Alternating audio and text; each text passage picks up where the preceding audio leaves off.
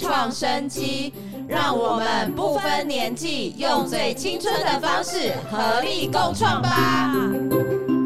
大家一起来听。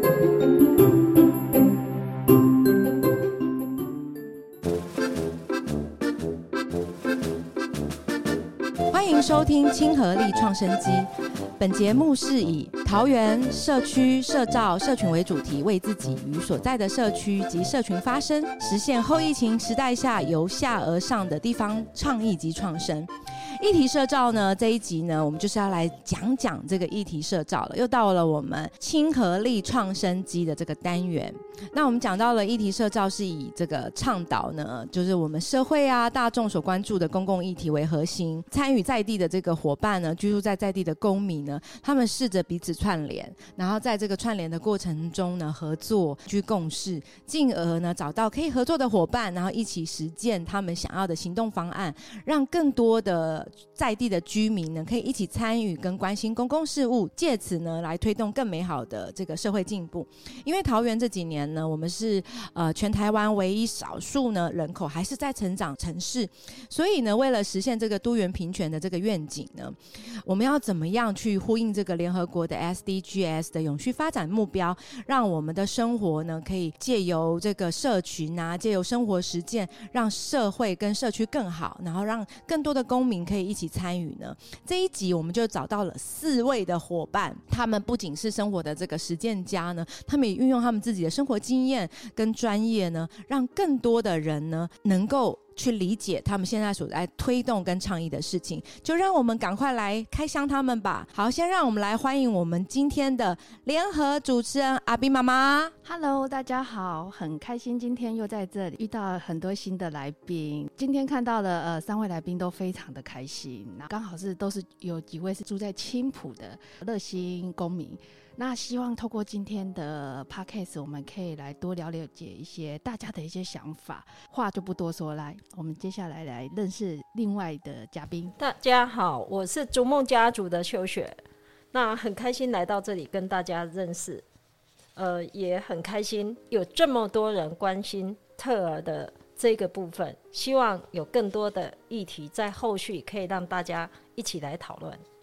其实桃园市逐梦家族社区儿童发展协会是一个很单纯的协会，只是我们把特教儿、特殊的孩子放到一个公共空间里面，可以行动，可以呃参与一些自己手动的东西的一个空间里面，所以我们很要求可以这样的一个空间，让他们一起练习。呃，目前在 FV 上，我们的地址还是在红昌十三街，可是我们目前在我们的开心农场培力农园是在桃园市呃永兴街二十二号那里，就是大兴西路跟国际路交叉口的地方。而且其实最明显的目标就是民生道院嘛，对不对对？右前方，对对，高速公路跟呃切东西的中间。那秀雪老师呢，嗯也是我们这一次的这个培力工作坊里面的第一场，他跟他的特儿子也是我们这一次的这个行动讲师。那我们等一下很期待他的分享。另外呢，让我们来欢迎在我们青浦呢，也是我们青浦的公民，然后同时他也是一名社工师，同时他也是在为特儿跟智障的这个多元的权益一直在努力的诗婷社工师。Hello，诗婷社工师。大家好，我是住在青浦的社工，我叫诗婷，然后很高兴受邀来到听见亲和力的单元跟大家分享，谢谢。那诗婷社公司，我们都知道你其实你目前服务的组织啊，是一个全台湾非常优秀，而且在这个推动，我们要怎么讲？现在是讲智障吗？还是特呃？请问一下你们，哦，我们要怎么解释这些东西？有的时候会害怕说，好像会去侵犯到别人，让人家不舒服。我的工作的组织全称叫做中华民国智障者家长总会。那我们自己在针对这个单位，我们的简称就是叫智总。然后，那我们比较有多关注的是心智类障碍者。那现在因为呃融合或者是比较不歧视的说法，其实是特殊需求儿童或是特殊需求的人这样子。然后，但是因为我们当时候我们单位成立的比较早，所以我们那时候的名字还是用就是智障者这样子的名称。我想请问阿比妈妈，智障这件事对你来讲，它是一种歧视吗？如果我自己有孩子，我自己是这样，我自己讲出来当然没问题。可是有时候我们自己没有，我们很担心会给别人会造成就是我们不想要的伤害。那身为特妈咪的，你会希望我们怎么去称呼？你会觉得比较舒服？其实我自己本身有一个呃孩子，他是特殊儿童。那我觉得，在我还没有遇过这种状况的时候，以前呢，对我来说，我觉得智障这个名词。是有一种就是在骂人的名称，这是我以前的见解。那当我自己呃有这个呃特殊儿童的孩子之后，我开始用的是一种正面态度在看待这个名词。对我来说，这个名词对我来说不会是一种呃贬低或者是骂人，因为我已经对于这个名词是有所相当的了解。那我觉得名词会被污名化或者不理解，是因为。也许是有有人对这种名词的不理解，或者是说一种氛围下，大家常常用来讲来骂人，不知道的也以为这是一个笑人、取笑或贬低的意思。但我相信有些东西就是透过于理解，是可以让大家对于一些不认识的名字啊、名词都可以多一点了解。那相对我觉得也会提升大家对于这些某些族群的一些认识。那现在对我来说，这个名词我不觉得是贬低或骂人，因为我对它是理解的。所以理解一个名词是非常非常重要的。那很谢谢，我们期待等一下在节目中更认识诗婷社工师他的专业跟他的组织现在在推动什么。最后一位，我们来欢迎我们的青浦的一个好公民。那他也非常热心，他自己本身其实是没有特殊的小朋友的，但是他还是播出了他宝贵的时间，然后参与一场一场的愿景工作坊，希望可以在青浦是打造一个更好、更多元的环境。让我们来欢迎熟人。姐姐，呃，各位朋友，大家好，非常高兴可以来有这个机会，然后也有这个荣幸可以来这个听见亲和力的这个 podcast，然后可以更多认识大家。那其实我是高雄人，我是北漂来到桃园三年的新住民，非常高兴可以有这个机会，可以认识更多更多优质的青浦的住民。谢谢。我想收听这一集的朋友一定很好奇，在很多人可能到现在都没有听过什么是倡议，或者是听过但不了解它是什么，甚至对这个观念很模糊。那我相信每个人对于心中的。倡议的定义也不太一样，我们不知道吵架算不算是一种倡议，或者倡议是不是一种文明的吵架？那争取跟倡议有什么不同？我觉得这里面有很多不同的好朋友们，然后这一次也都参与。那我们先从我们青浦最菜的菜鸡新著名熟人姐姐开始好了，请问你觉得什么是倡议呢？呃，在我都还没有。上过这个工作坊的时候，其实我根本没有听过这个名词。然后一直到了我上过这个工作坊，我去参与这个活动的时候，我才发现，哦，原来是大家很多的人聚集在一起，提出一个共同的好的愿景，针对这个地方，或是针对这个社会，或是针对这个族群而去提出来的见解，或是帮助跟方法。这是我到目前为止的理解。谢谢。那阿比妈妈呢？你觉得这是你熟人的理解？你自己觉得有什么想要补充的，或你自己的看法是怎么样呢？你也是这一次少数全程参与工作坊的嘛？那其实我们这个工作坊的初心呢，也是从阿比开始，就是阿比妈妈的儿子。那我觉得他们是。阿比妈妈是一个很棒的妈妈，她有一个很棒的儿子，他的特质是需要被更多人认识跟了解。那当我们了解跟认识之后，可能会觉得这个孩子更可爱了，我们会愿意更多一点耐心。刚刚听完呃熟人的介绍，让我就是想到呃，其实，在还没有就是愿景工作坊的时候，喵喵在跟我讲倡议的时候，我真的是一头雾水，也不知道这个意思啦。那刚刚熟人的分享之后，我真的觉得就是他讲的就是我我后来的心声，就是呃有些有些事情，就是我们可能觉得说，哎，这这个有什么好讲的，或者讲的会有共鸣吗？但没想到我们这次呃一场呃工作坊，就是三场就是工作坊的会议下来之后，居然真的有跟我们有志同道合的人参与。就是像类似熟人这样的地方的优质公民，那我觉得有种感觉是说，不要怕没人听见，或者不要怕没人理解。那我们只要讲出我们的声音，不管在何时何地，你慢慢就会吸引到呼朋引伴、志同道合的朋友。请问一下秀雪老师，那你觉得你的想法是什么？呃，我的想法。比较简单，就是说我们今天倡议的是一个，如果呃是一个有目标的东西，是大家一起去讨论的，有具体的要去呃争取出来的东西，那可能大家的方式模式都不一样，但是我们可以综合这样一起去争取，把它综合起来，因为倡议的议题产生了，就可以一起去讨论，一起去去做。那吵架可能就是比较个人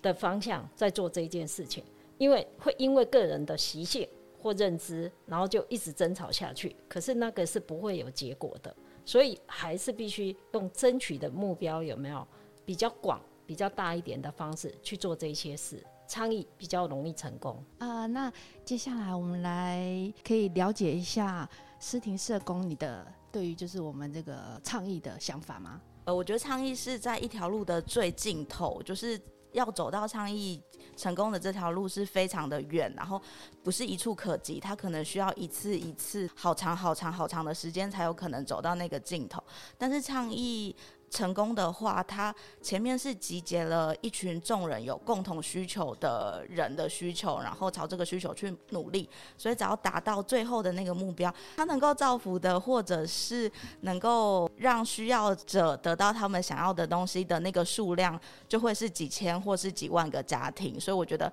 倡议是这个手段是能够达到最多数人幸福的一个策略。应该是这样讲，比如说举我们这次的这个愿景工作坊，好，我们当然目前都没有改变到任何的东西啦，但是起码我们就是，其实我们就是以多元平权，然后大家一起来去描绘。描述我们心中每一个人聚集起来嘛，然后哎，你认为更好的青浦、更多元、更平权的青浦是大概长什么样子啊？然后哎，大家有一定的认同了之后呢，我们就慢慢的往这个方向走，应该不太可能就是说，哎，我们开个工作坊三四次，然后一小撮人，然后青浦就马上改变。但起码我们从原本一两个人的想象变成是，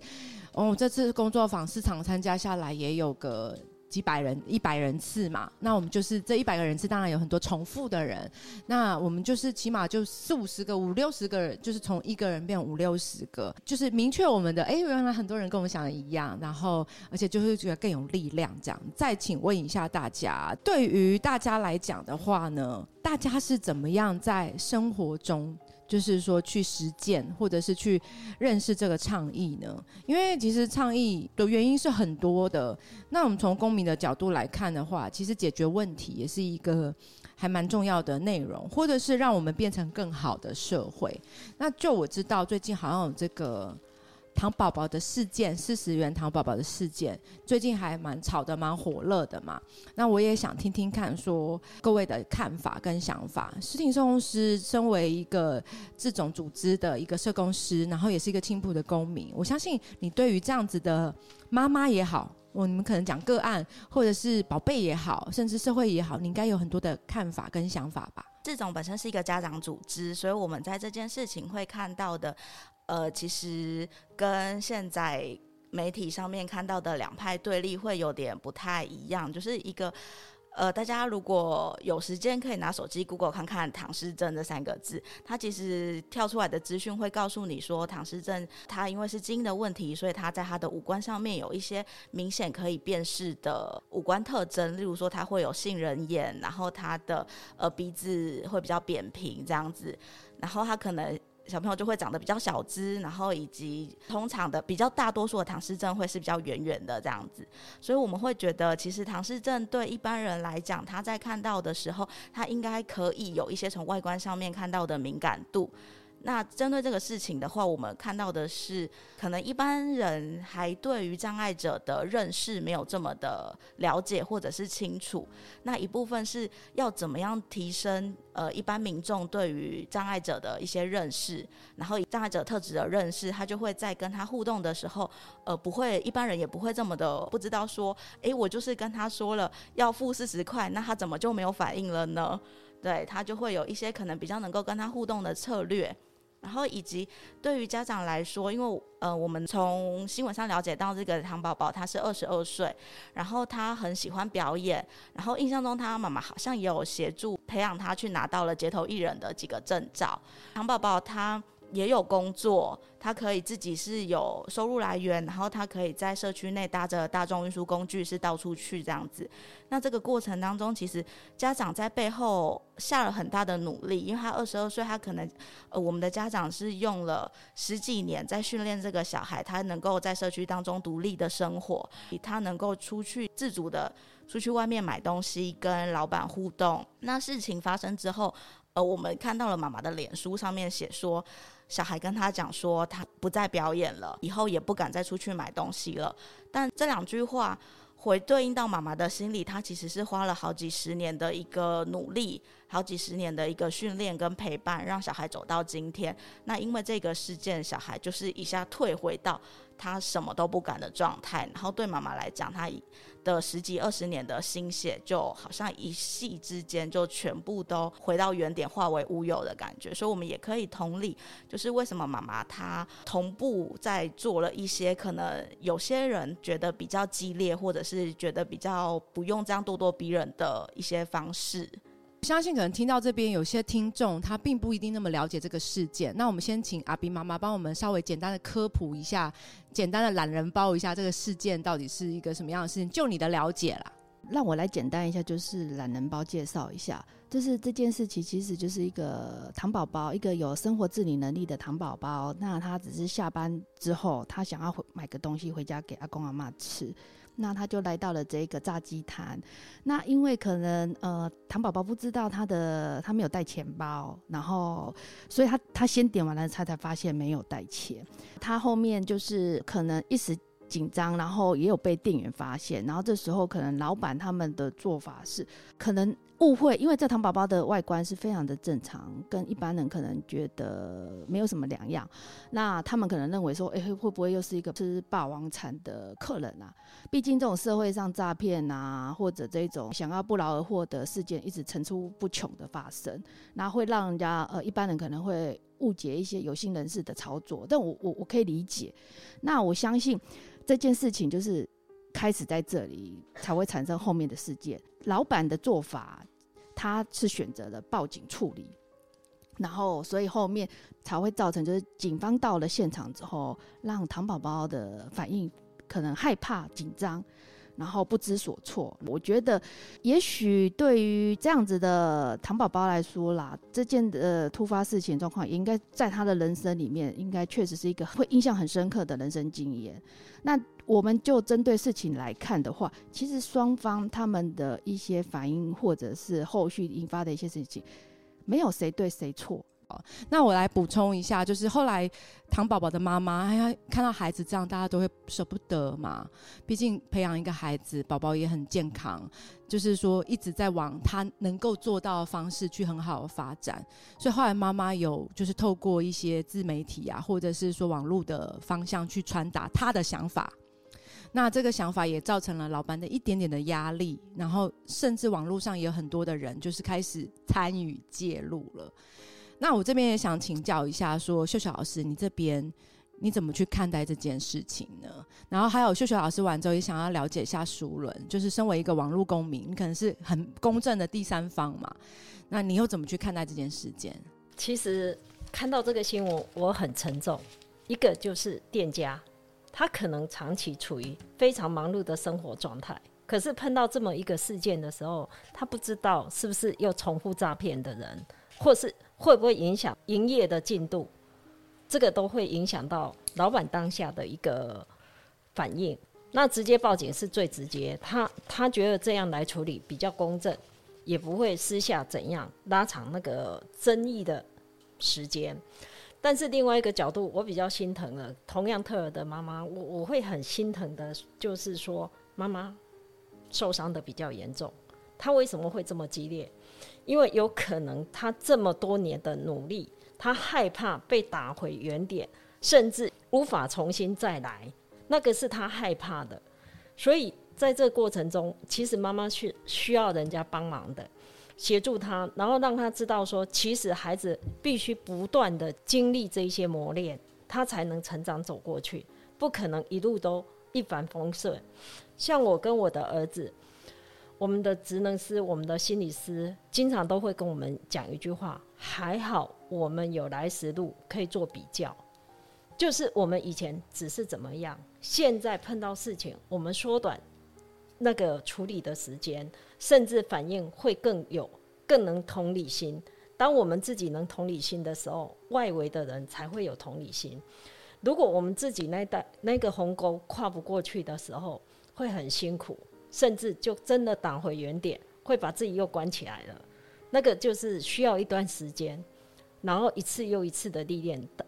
所以在这个社会上，我们需要很多的时间跟耐心。碰到这样的问题的时候，我们需要陪他一起走过，但是不是一直讨论议题，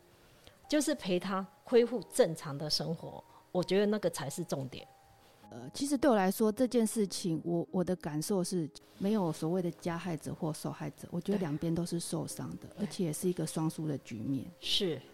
会成为双输的局面，我觉得其实一开始事情发生就只是两两个人的事情，然后因为后面的一些可能舆论渲染啦、气氛的一些影响，造就成整个就是一种观念的对立族群产生。当然，我觉得啦，不管是一般你说特殊的家庭，或者是普通，我相信只要是人都会有受伤的时候。那这件事情两两两边其实都受伤很深，包括就是唐氏症宝宝啊，妈妈还有老板。那我觉得事情已经发生的状况下，伤害也造成了。我们应该要来想的是说，诶，我们可以透过这样的经验汲取教训。然后来让双方说，哎，受伤了，那我们汲取教训之后，我们怎么去去疗伤？怎么去再去做一些改变，让彼此受伤的心灵或伤口怎么去愈合？我相信人没有十全十美的啦。对。那反走过必留下痕迹。那我们有些东西会更美好，就是有不完美的开始。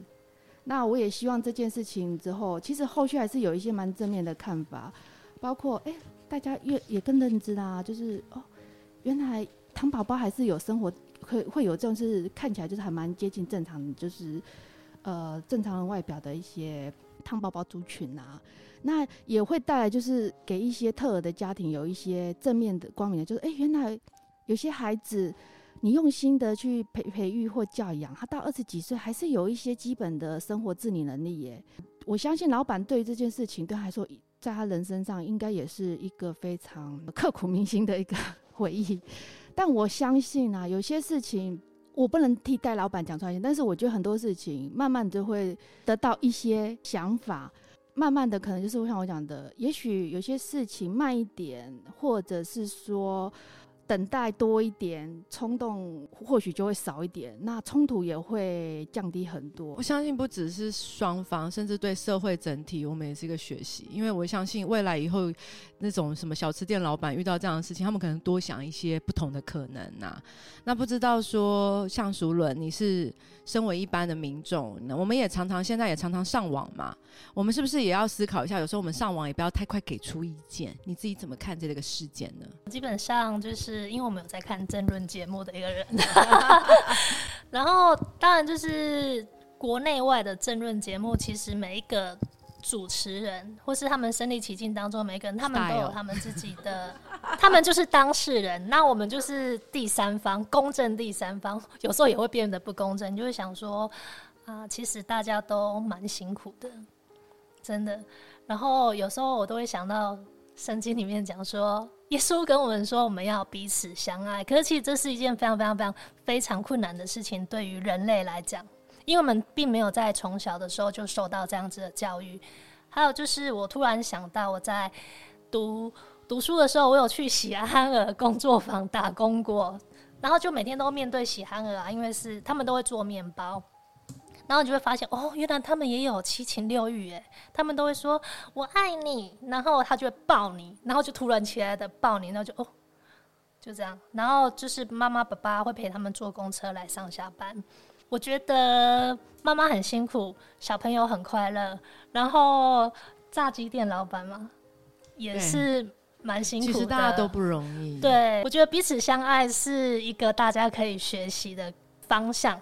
当然是不容易啊。对，但是我还是要在这样子的事件当中，给予大家所有的人一个正面的肯定跟鼓励，就是希望你们大家的心都不要再受伤了。对嗯所以像熟人的话，就是如果这个社会跟这个世界还有人，我们多一点点的爱，我们可能就多一点的包容。那比妈妈是觉得说，诶，其实这从这些事件也可以学习到一些很多正面的东西。那有些东西是需要时间来疗愈彼此的。那反正事件已经发生了，那我们就从里面得到一些往下走更好的礼物。那秀秀老师呢？你会觉得说，在像这样子，你平常的生活中啊，你自己又有一个协会，你是怎么去实践你的这个慢陪伴曼菲尔？你要陪伴他，然后培力他，你们又是怎么实践的呢？其实，在逐梦这部分的实践真的非常简单，因为一开始我们这一些妈妈们没有经费，但是我们的实践就是让孩子可以生活独立自主，啊，怎么让呢？就是他最基本的生活要会，比如说吃喝用啊餐这些，呢？呃，就带他们真的从头到尾就是实际的去操作，在农田里面，在园艺方面，一开始我们没有土地，我们就是园艺，然后园艺之后才开始土地。对要不要讲一下什么原因？不然这个有点拿一个具象一点。我们现在不是有很多叫做园艺治疗吗？就是让他们接触花花草草这一些，或者是他可以吃的。那在逐梦里面，我们比较实际的就是一定要可以吃的，因为吃是最直接的，他可以分享给家人，分享给朋友，而且因为懂得吃，他就可以自己料理。所以在逐梦这一些孩子里面，到高中的时候，他们在烘焙或是在餐点，他们都有一定的证照存在。像上一次我有参与逐梦的活动嘛，我就发现有一个小朋友，应该是国小三四年级吧，他好像很会种菜，对然后而且他还去卖菜，应该不要拿这个经验跟我们大家分享一下。嗯，这个孩子目前到昨天他被家人接回去，可是我们还不确定他可不可以安全。可是他可以很自豪的，他可以帮家人弄菜、煮煮东西。其实到最后暑期，我们等于是很密集的训练他，他每天就是要煮一壶开水，带小朋友去把紫苏摘好，然后呢，紫洗好放进去煮，煮好，然后呃，在用餐的过程，他就是带着他们最后要收拾这一些东西，所以他就是生活的一部分，没有用特别的其他特教的方式，就是生活，让他自己可以去实践这一些东西，也可以让他用这一些东西变成可以帮忙家人。对我感受到他有一种浓浓的成就感，当大家都在称赞他的菜种的很好，而且他会去叫卖菜，他对会去照顾菜、浇菜啊等等。对对对，他会分享给别人，这个就是怎么做，他会带小小朋友一起做，那个成就感是来自他已经会了。那其实不要太复杂，他就是简单的这部分，其他才艺对我认为对这一些孩子都是第二选项，第一选项就是生活上他可不可以自主。所以逐梦是在于陪伴孩子的生活自理，甚至提高他的生活自理能力，进而分享这一块，是是用行动在实现你们的倡议的。是那这种呢？这种还有或者是诗婷社公司，你平常这么忙碌，已经在一个组织上面，你是怎么？为什么你会想在你的私下生活又来参加这个工作坊啊？等等，你是有什么理想跟目标吗？其实最一开始就是两个字：好奇。就因为就因为我自己是一直呃算是泡在这个领域里面的人，然后当我那时候看到。在那个青浦的赖群组里面看到那个面包设计的这个工作坊的海报，然后那时候第一个就觉得很好奇，就是我平常在工作上面在讨论融合教育这件事情的时候，我的对象就呃，如果以呃以市政府的层级，就会是教育局，对，然后呃，可能坐在那个会议桌上面的人就会是教育局的人嘛，然后不然就是普教的老师、幼教的老师或是特教的老师，家长呢？呃，家长，会。对对对对，在那个海报上面，我看到的是一群著名青浦的著名，然后文化局，嗯，对，然后就是让我产生了很大的好奇，想说，哎，那就是感觉这些人是平常跟教育刮沾不上边的人，那他们为什么会想要讨论这个议题？对，然后我就来参加了，好奇。好奇，嗯，所以你用生活实践。那我想请问一下竹伦呢，你为什么会来参加这个？因为一刚开始是看到海报上面写了新教育，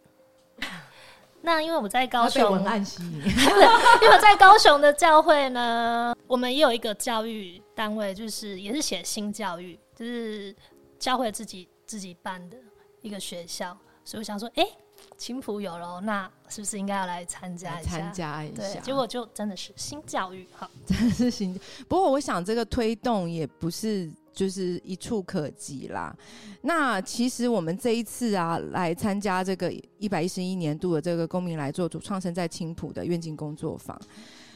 刚刚有听到大家不同的倡议的原因了嘛？那我想要问一下阿碧妈妈，在这个过程基本上你是全程参与，也给予很多的协助跟帮忙。可是其实这一阵子，其实你也是非常的不容易，因为阿碧也到了另外一个阶段嘛，然后也正在努力的适应中。你自己又怎么去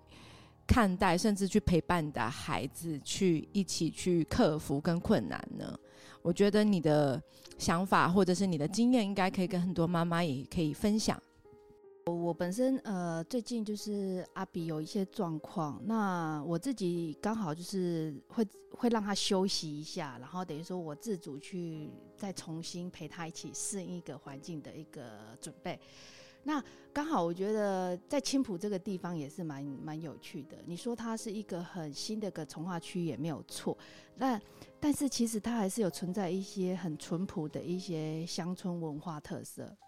那因为阿比刚好是在幼幼儿园的时候，在这是在外围的这边的幼儿园就读。那因为刚好他这阵子是算是请假在家自学的状况下，我还是会带他回去原来的幼儿园去走走看看，让他还是有接触到不是一个人的生活那一种模式。我其实其实要分享说，在在地啊。有些人他理他知道了或者什么，其实有爱的人很多，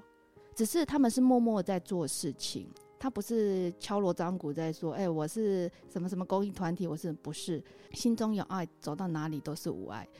你会遇到志同道合的人，你也会遇到就是说，不要说是伸出援手的人，对他们来说，他不觉得是做善事或什么，对他们来说，这是一个自然而然平常会做的事情，去帮助或什么。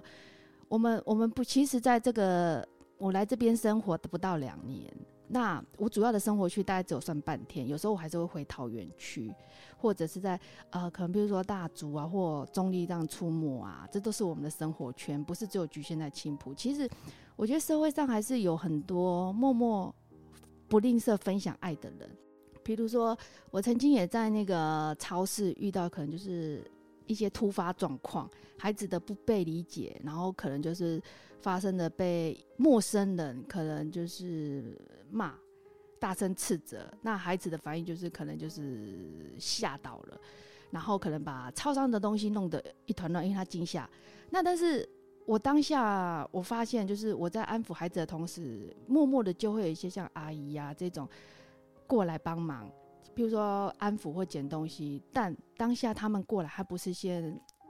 来我说他怎么实他们只是默默的先帮忙我们处理当下可能需要帮助情形，不说任何话，就是主动帮我们。然后等到我们可能啊孩子安定下来、稳定下来之后，阿姨就可能会慢慢的说：“哎，怎么了啊？是不是有什么状况？”其实我觉得这件事情。是我亲身的经历，社会上有爱真的很多，当然不理解或不认同的也是有，但我觉得都互相尊重。我们不强迫说，哎，我今天因为怎样，所以我需要你一定要来同理我，或我因为怎么样，我觉得合理化我的需求。我们就是慢慢的就是会会会有这种生活中就是会默默去遇到这些就是跟我们有一些相同想法的人呐。我是希望有些呃在社会上的一些态度啦，就是不管是普通或。或者是说一般的啦，或者是特殊，不管如何，我觉得人跟人之间啊，多一些良性的互动，然后少一些情绪的被绑架勒索之类的，我觉得社会的氛围会更好。我希望在这个工作坊，不是只有我们在可能讨论议题，就是有些人有一些呃想法或什么，我们都可以透过正面态度啊、理性的建设建议，去来达成我们心目中理想生活的一种愿景规划。其实我们的第二场工作坊跟第二场工作坊是由清明良老师来带带领我们，好像我们的第二场工作坊，老师也跟我们讲一个很重要的观念，就是所有的议题我们都不能关起门来自己讨论。比如说，假设我们本来是设定的是多元平权的特额的共融的，那其实它的上面是所谓的多元平权的受教权，甚至多元平权更好的社区，那这个东西就不是只是局限在个人。特尔家庭散发出来给大家，所以第二场的时候，我们好像也讨论到了有两位里长，当时两位里长候选人讨论到他们对青浦愿景、社区交通规划也好，或公园或等等的看法。那应该是我还蛮认同阿斌妈妈说，就是有的时候我们在网络上，我们会被情绪带动，因为都是匿名的嘛，很容易煽动。反正你会觉得大家都不认识你，其实可能你常发言，大家都知道你是谁这样子。但是可能网络网络上的氛围，有时候我们在被情绪牵动的时候，为了一件事情在吵的时候，你完全忘了你在吵什么。我也想问一下，就是说秀秀老师，对你们来讲，你们用倡议。的表现是很不一样的。你们是用陪伴嘛，对不对？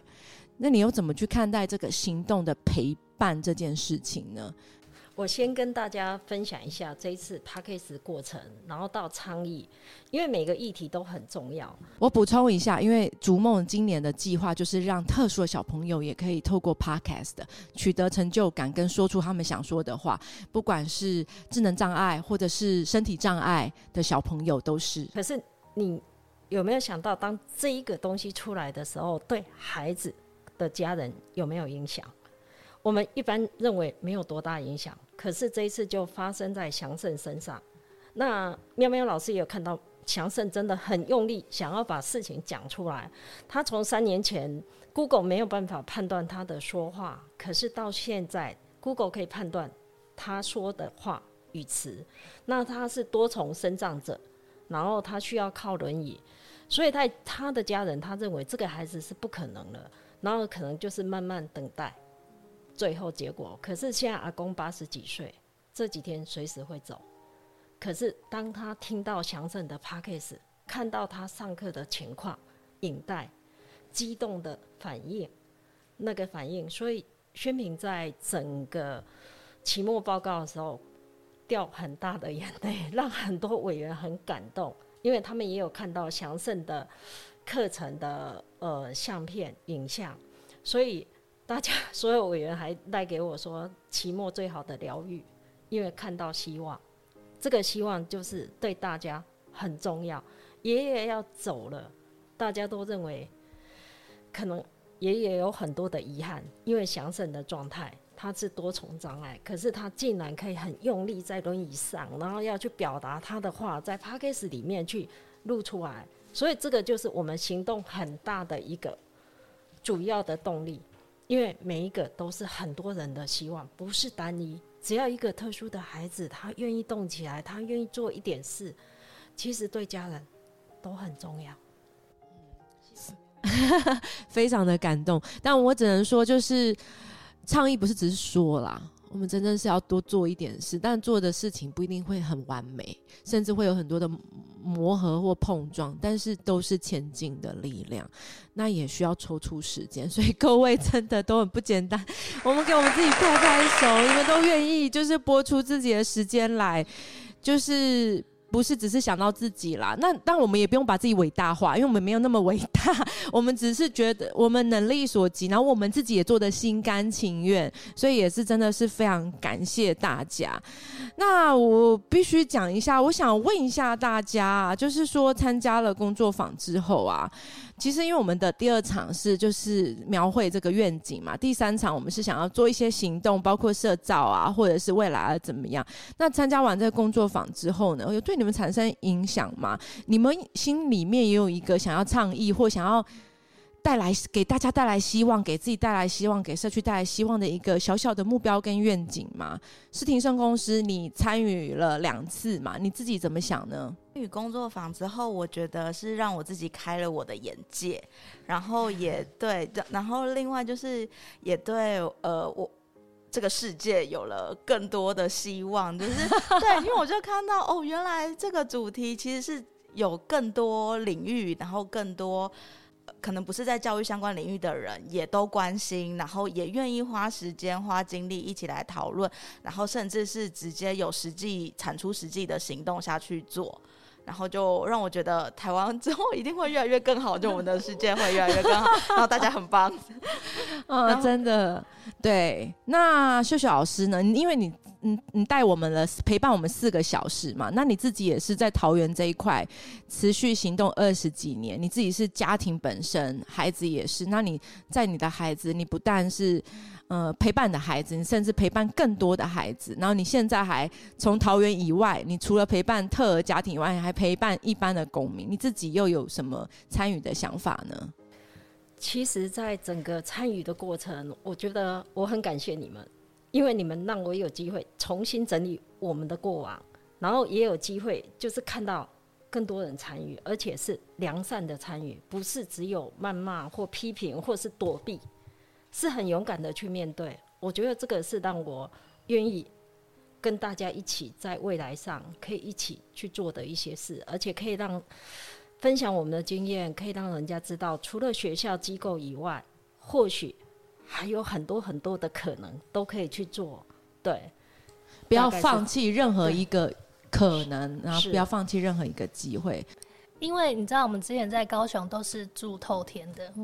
然后隔壁的邻居就是你都会认识，好，然后一定会跟你打招呼，不管你早出晚归，好。可是自从我住，我跟我是第一次住大楼，就是在桃园，然后就想说，到底隔壁住了谁？半年、一年之内可能都不会知道。还好隔壁住了主委，然后每次只能下去跟管理先生聊天，因为熟人不但自己来，他还拉朋友一起来。对对，因为我觉得他很很适合他，因为他也很想要发声，他很想，因为我们家主委就是就是我们目前青浦里的里长候选人嘛，四号 廖廖提轩嘛，对不对？因为那时候他接我们住户的主委的时候，其实是有一个，其实是在收拾一些东西，其实那整个管委会收了很多的东西，包括财务的部分。然后就看到他做的很辛苦啊，然后就觉得很心疼他，然后就觉得哎，应该要给他一些赞美、鼓励跟支持，然后就行动上支持他。但是也做的不多啦，因为他本身就蛮有能力的。然后接下来他就突然想说，哎，要竞选里长，就说哎，又没有人。我说哎，只有小朋友支持他吗？家人。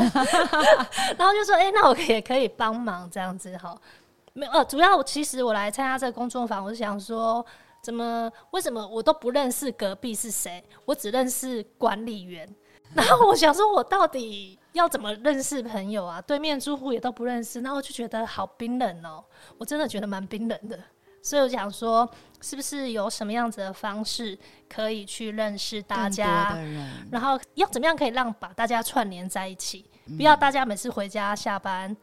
反正就都。有些人他可能住社区大楼，可能住完了，可能十几年也不认识几个人。对。然后觉得这样真的是蛮恐怖的一件事情。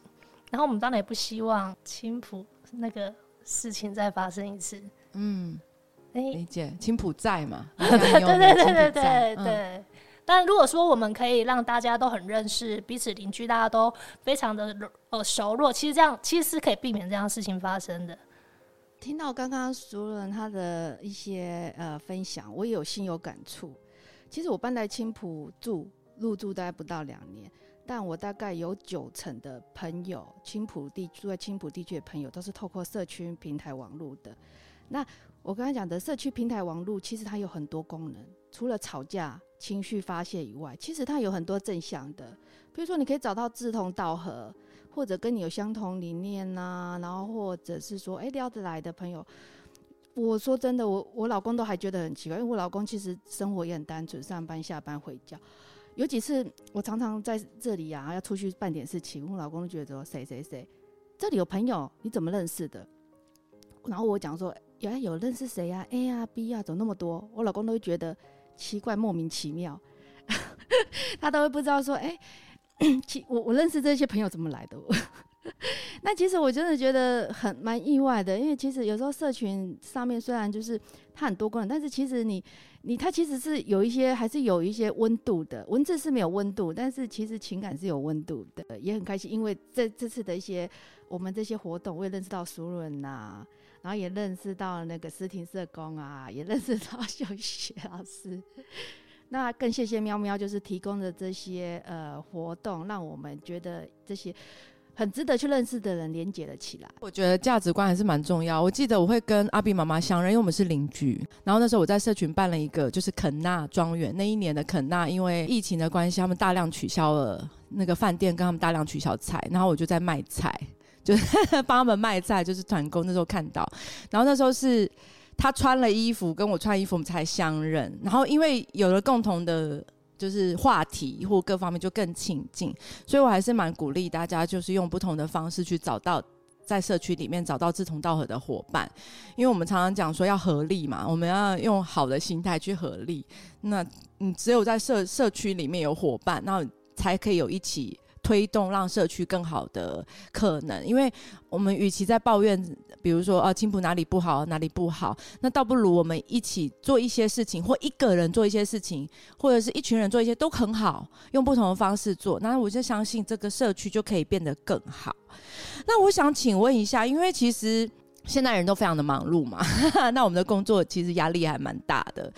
就不管是家庭主妇也好啊，然后或者是创业者也好啊，或者是工作者也好啊，或者是社工啊，或者是协会的这个带领者也好，其实为什么大家会想要投入拨掉一点时间，然后投入这个社区或者是公民参与这个事件呢？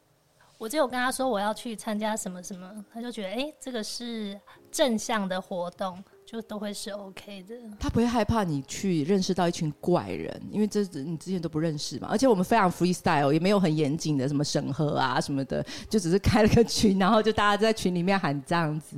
哎，真的没有哎，可是结果来都认识蛮志同道合的人，对，都蛮真相的人，我觉得非常棒。嗯，所以先生是很支持的。那诗婷社公司呢？因为我也是一个人，就是我也没有先生，没有小孩，然后但是我就从小我。还蛮有自主意识的，就是包含那时候大学要选填什么科系啊，就是家人也都还蛮蛮让我自己做决定，就是我就觉得我还蛮清楚自己想要什么，那我就会朝着那个路走，所以通常我家人就不太会干涉我啦。然后所以来参加就是跟他们讲说，哎，我呃几月几号几点我会去哪里哦，然后就是有一个工作坊啊，要一起讨论事情这样子，然后就可以出去了。哦，秀秀老师呢？秀秀老师也是这样第一次跨跨一个领域，然后陪伴大家嘛？自己觉得呢？我觉得很棒哎，因为可以让孩子从行动中又具体的语言表达出来，然后这一些事情他们都可以参与，而且让我最惊讶的就是我们也有人参加在里面，然后他们的主动性，我才发觉，哇，他们都很会讲话，虽然有一些观念态度还在微调中。可是我觉得勇敢可以讲出来，就有机会去调整，这个是很棒的回馈。而且不晓得这是你们，你之前很常跟陈恩一起以你们的案例去分享给别人吗？我们不会特别去分享，因为也不愿意分享。因为我觉得要让人家看到是他们的成功，比如说他们会做很好吃的面团、面、凤梨酥，或是可以种出很好的食材，可以跟人家分享，或是我们有很棒的香草，这些我愿意让他们用比较有自信的东西去给大家看到，不要用他们是特儿的身份去给人家看到。所以逐梦在给人家感觉就是很爱玩的一群，就这样一群。很有能力玩，很爱玩，然后玩出一点什么的小朋友、大朋友们。那我必须说，这一次我们也要给阿比爸爸一个掌声，因为阿比妈妈是全程的都，呃，除了是工作坊的时间以外，我有有大小事，我会跟他讨论呐。那其实阿比爸爸也是蛮支持的。那你有没有什么话要对你的先生说呢？呃。参与的这次全程活动，其实这是有一些，因为我本身的个性就是会蛮贴近人群的。自从有了小孩之后，变成家庭主妇，少了很多接近人群的机会。但是我觉得有时候个性是被改变不了的啦。你你是这样会接触人群，走到哪里，就算你是妈妈，你还是会贴近人群。那刚好我们家两个男生，爸爸跟阿比都是不喜欢接近人群，然后也是不喜欢往外。去跟人家就是有有接触了活动啊，给我带一个很大的改变，就是我改变不了别人，但是我慢慢改变我们家两个大男生、小男生，他们慢慢可以接受妈妈出去了，那爸爸可能一开始会觉得说，哦，我又要带小孩了。然后阿比会觉得，哦，妈妈不在，因为阿比其实还是蛮黏黏着妈妈的。他他在家里都会觉得看到妈妈是是应该的。妈妈如果没有出现在家里，他就是有一种会有一种焦虑感或不安感，他就觉得妈妈怎么不见了。然后借由这次活动，其实我觉得他们两个慢慢有点改变了，开始习惯两个相依为命的，哪怕是两个小时，但是我觉得他们有一种改变成长。对我来说，对他们对我来说，我觉得都是一种成长。我休息了可能几个小时，那他们呢，可能呃有不一样的两个小时或四个小时，就是只有彼此的陪伴那一种。我觉得对我们来说都是很对我们一家啦，我不敢说别人，但是起码对我们一家三口都是有很大的收获。我必须说，而且最厉害的是第三场的时候，因为我们有就是播出经费给我们的陪玩老师，那我们的陪玩老师就是，所以他们第三场工作坊是他们一家都参与，而且阿比非常非常的乖，然后阿比妈阿比爸爸我都。我是透过荧幕啦，因为我那时候确诊，我可以看出他对他老婆崇拜的眼神，就是那种很骄傲，就是 哎，其实我老婆她做了很多的事情，然后他是非常欣赏，虽然他不是一个很愿意讲出他肯定话的那种大男人主义，可是我相信就是说他会呃看到说，哎，我的老婆很棒，很优秀，然后。嗯，他很认真的照顾我的孩子，然后而且他要让更多的孩，就是更多的人了解我们的孩子有点不一样，你们只是需要多一点耐心。那我觉得必须说，呃。特儿的妈妈有空在这个年纪还愿意站出来，然后去发挥尽可能的影响力，这一点我觉得真的是非常少的人才可以做到。那我们必须给给阿 B 妈妈一个掌声啊！太厉害了。不过我们未来会有更多社区里面的好东西啊。那最节目到最后，我们希望我们的伙伴们一起来帮我们合力，然后帮我们加持，然后让更多的人听见我们的好声音，好不好？节目来到尾声，感谢三位来宾对青浦的看法。最后，一起来喊出节目的 slogan 吧！期待透过我们今天的分享及陪伴，让大家听见更多关于青浦社区社群的大小事事。相信青浦的未来需要更多的青浦人齐心合力参与共创，就让我们一起为社区多做一点事吧。用最青春又有活力的方式合力共创吧！让我们一起用行动让青浦更好。在 Podcast 让我们听见青浦，听见多远的好声音。